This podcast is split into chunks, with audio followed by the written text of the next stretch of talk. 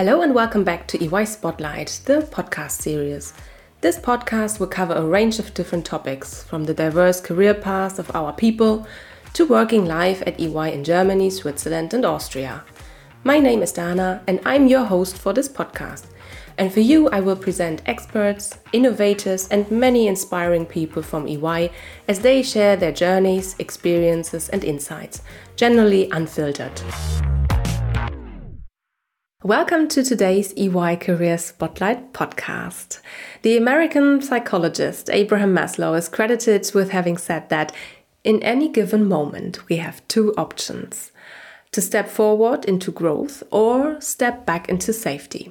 Today, our spotlight is on someone who seems to have made stepping forward a bit of a habit. Stefanie Kunze joined our assurance practice in Germany right after graduating from university, but she wanted to live and work abroad, so she decided to go to Switzerland. Her assignment was meant to be for just one year, but instead of going back, she stayed on and applied for a local contract. A few years later, Stefanie decided on yet another bold move to switch to a different service line. She did just that, and today she works as a manager, giving clients advice on how to transform and restructure their organizations. Join me in finding out what drove Stefanie to develop her career by not only moving to a different country, but also to a different service line. I will be talking to her not only about her achievements, but also her challenges and setbacks, and whether she regrets any of the things she's done. Hello, Stefanie. Welcome to the EY Career Spotlight podcast. It's great to have you here. Hello, thank you for having me. Hello, Stefanie. I'm really looking forward to learning what made you spice up your career with the challenges of going abroad and switching to another service line. But maybe we can just start by you telling us a little bit more about yourself. So, where do you come from? What is your academic background and when did you join EY? I am originally from Bavaria and I have studied business administration in Regensburg. And during that time, I also did an exchange semester in Taiwan. I worked as a working student. And then after I graduated, I wanted to join an international firm. So that's why I joined EY in 2014 in our Frankfurt office. Thank you, Stefanie. So, before we start talking about your work at EY, I would like us to warm up a little bit with a little question, true to the motto of our podcast, genuinely unfiltered. And I'm really curious what your answer will be. So, Stefanie, what is your favorite time of the day and why? I think my favorite time of the day is I have to say the evenings and the nights because that's why I'm actually most productive. I feel like there I I really have the opportunity to calm down. I know some people might think it's the morning, but for me it's really mm -hmm. the evening and the night. Great. Thank you very much for your honest answer, Stefanie. Okay, so then let's start with our topic today um, your career at EY. Um, my first question is um, why did you decide to join EY after you graduated? For me, the decision was a couple of things that mattered. One of them was being able to have an international experience, being within the firm, but also the clients I would be working with. So I really valued that. And then, of course, um, I also wanted to have the opportunity to go abroad and have different kind of project experiences, which is why I decided to um, join EY. So, where does your desire to live and work in a foreign country come from? Is it something that you are familiar with since you were a little child, or where does it come from? I think for me, it's really the opportunity that as long as you're young, you really must explore and take all the opportunities that you get. And that's something I feel like my whole generation has in common of having that international experience during, uh, I don't know, their 20s, their 30s. Um, yeah. Okay. How old are you? I'm 28 now. Great. Thank you, Stefanie. Um, so, you worked in our assurance practice. Um, how did you go about finding your opportunity to work abroad? Yeah, so I started in the assurance practice in Frankfurt. Mm -hmm. And uh, overall, I feel like we are always encouraged to work in an international environment. So, during our career, we, for example, also travel once a year somewhere in Europe where we meet the whole practice. So there we already have some uh, international exposure. But then also, I talked to my counselor, I checked what were the op- available opportunities, and then I found mm-hmm. the assignment in Switzerland and changed to the audit practice in Zurich. Wow. So, did you plan to go back to Germany after a certain time? Actually, yes. I was supposed to go back after one year. And then. I decided that I like Switzerland. I like the team that I'm working with. Uh, so I decided to apply for a local contract and I stayed. Okay, nice move.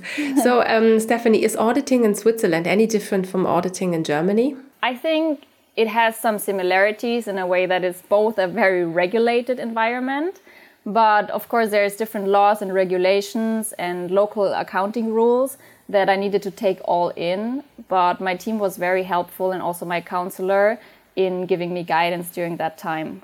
Okay, interesting.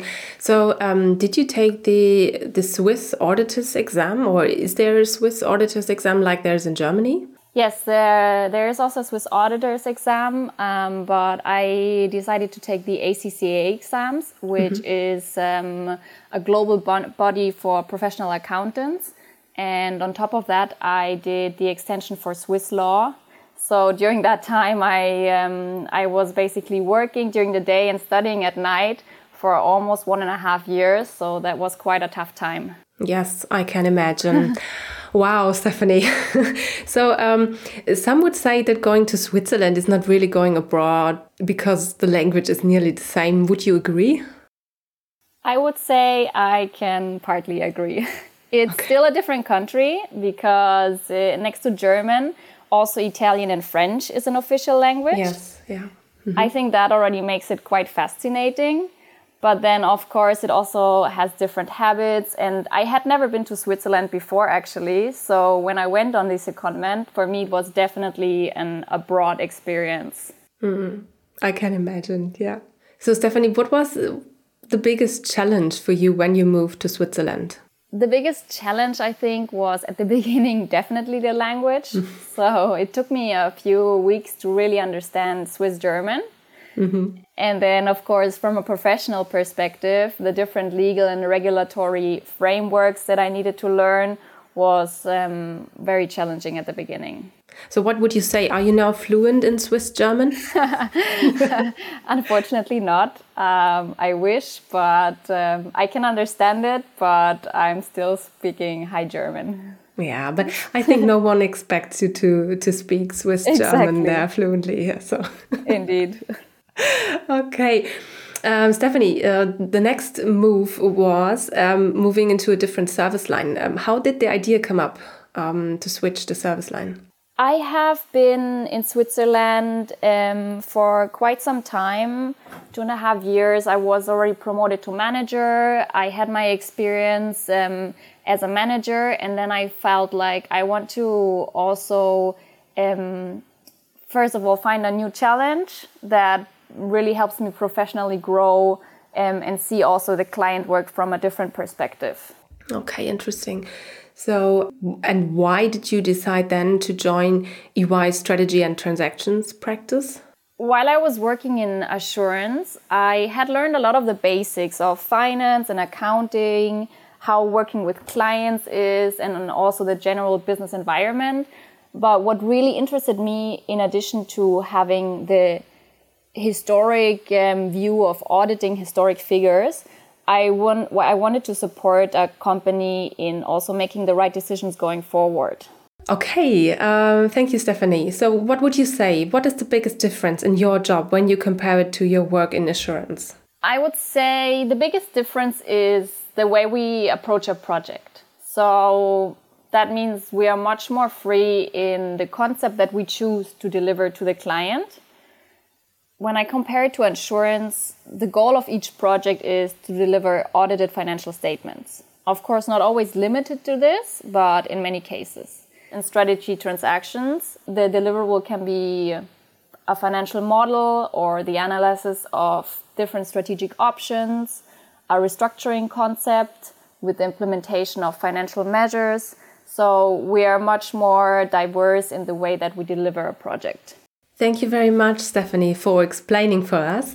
Um, I know that in addition to your regular work, you also have spent two years at the Regional Young Leadership Board for Germany, Switzerland, and Austria. And you are now part of the Young Leadership Board in our new Europe West region. Can you give us an example of the projects uh, you do there and how being part of such a board is enriching your career development?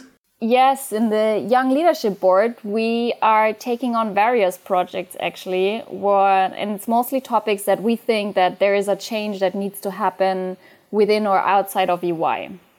And I think an example for a topic that um, we try to challenge is, for example, defining how a real full mobile experience could look like for our employees. So giving them really more flexibility to use a mobile during traveling and working at the same time.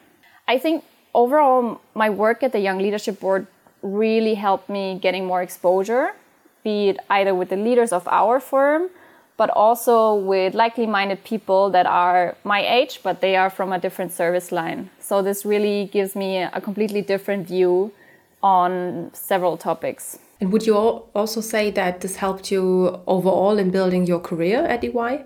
Yeah, absolutely. This time um, really helped me grow personally and professionally. And I was really able to make many personal connections. Um, and I got to know people where I know that they would always help me and give me advice when I would need their support. When you look back on your time at EY in general, uh, were there any setbacks that led you to having second thoughts, maybe? Well, I wouldn't say setbacks, but of course there are also difficult days. So the process of changing service line is a process where you need to apply, have interviews. So all of these things are stressful at times, but overall I definitely think the effort is worth it. So Stefanie, what what was the greatest challenge for you when you joined uh, strategy and transactions? What would you say? The biggest challenge was to understand and adapt to the way that we deliver results in strategy transactions, which is very different from how we would present our case in assurance. So, for example, giving a presentation and telling a story through slides was something that I had not so much experience with and that I needed to learn. So, here my team was very helpful and supportive and helped me navigate through that. That's great to hear. Stefanie, what and what what do you like most about your current job? Maybe you can give us an example of what you actually do. I think that our projects are very diverse and that's also what I like so much about my job. So, for example, in one of my recent projects, we were supporting during a carve out, so a business unit of a company being sold, and we focused on the value creation part. So that means that we detailed out with the client what kind of measures and initiatives can be implemented in order to improve performance.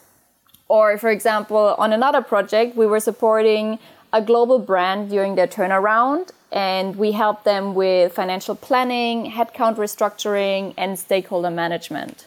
So the projects are very, um, very diverse, and that's also the interesting part. Wow, sounds very interesting and amazing.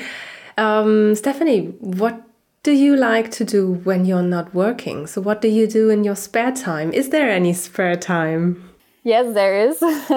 and I'm trying to make the most out of it. Um, I really like to go skiing in the winter, and I also like to do paragliding in the summer because Zurich really has a lot to offer, especially its surrounding areas, the mountains. So I'm trying to be outside as much as possible. Wow, paragliding, nice hobby. so, Stefanie, if you could take your current job to any country in the world, where would you go? That's a very difficult question. I guess if I could choose to see many different countries, that would mean would be my preferred option.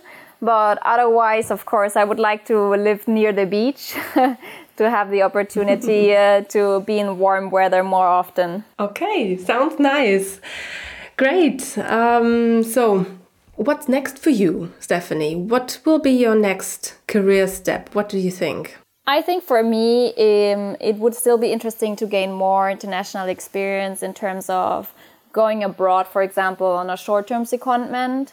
So at EY, we really encourage um, that international exchange. And now through the Europe West region, we are trying to have many more short-term international um, teams that build up together or exchanges. So I would be really interested to join one of those secondments to uh, work together with a team across Europe.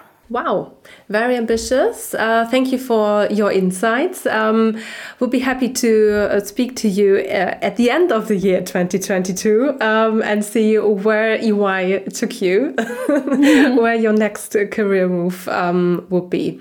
Great. Um, Stefanie, thank you very much for sharing your story with me and our audience today. Um, it is a brilliant example of how anyone working at EY really can shape their career in the way they want it.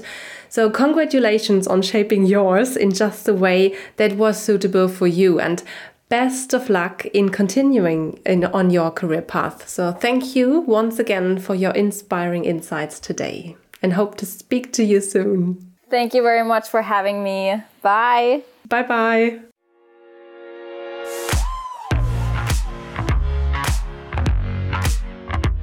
This was our latest episode of EY Spotlight. Thank you for listening. We hope you enjoyed it. You can find all the details in the show notes.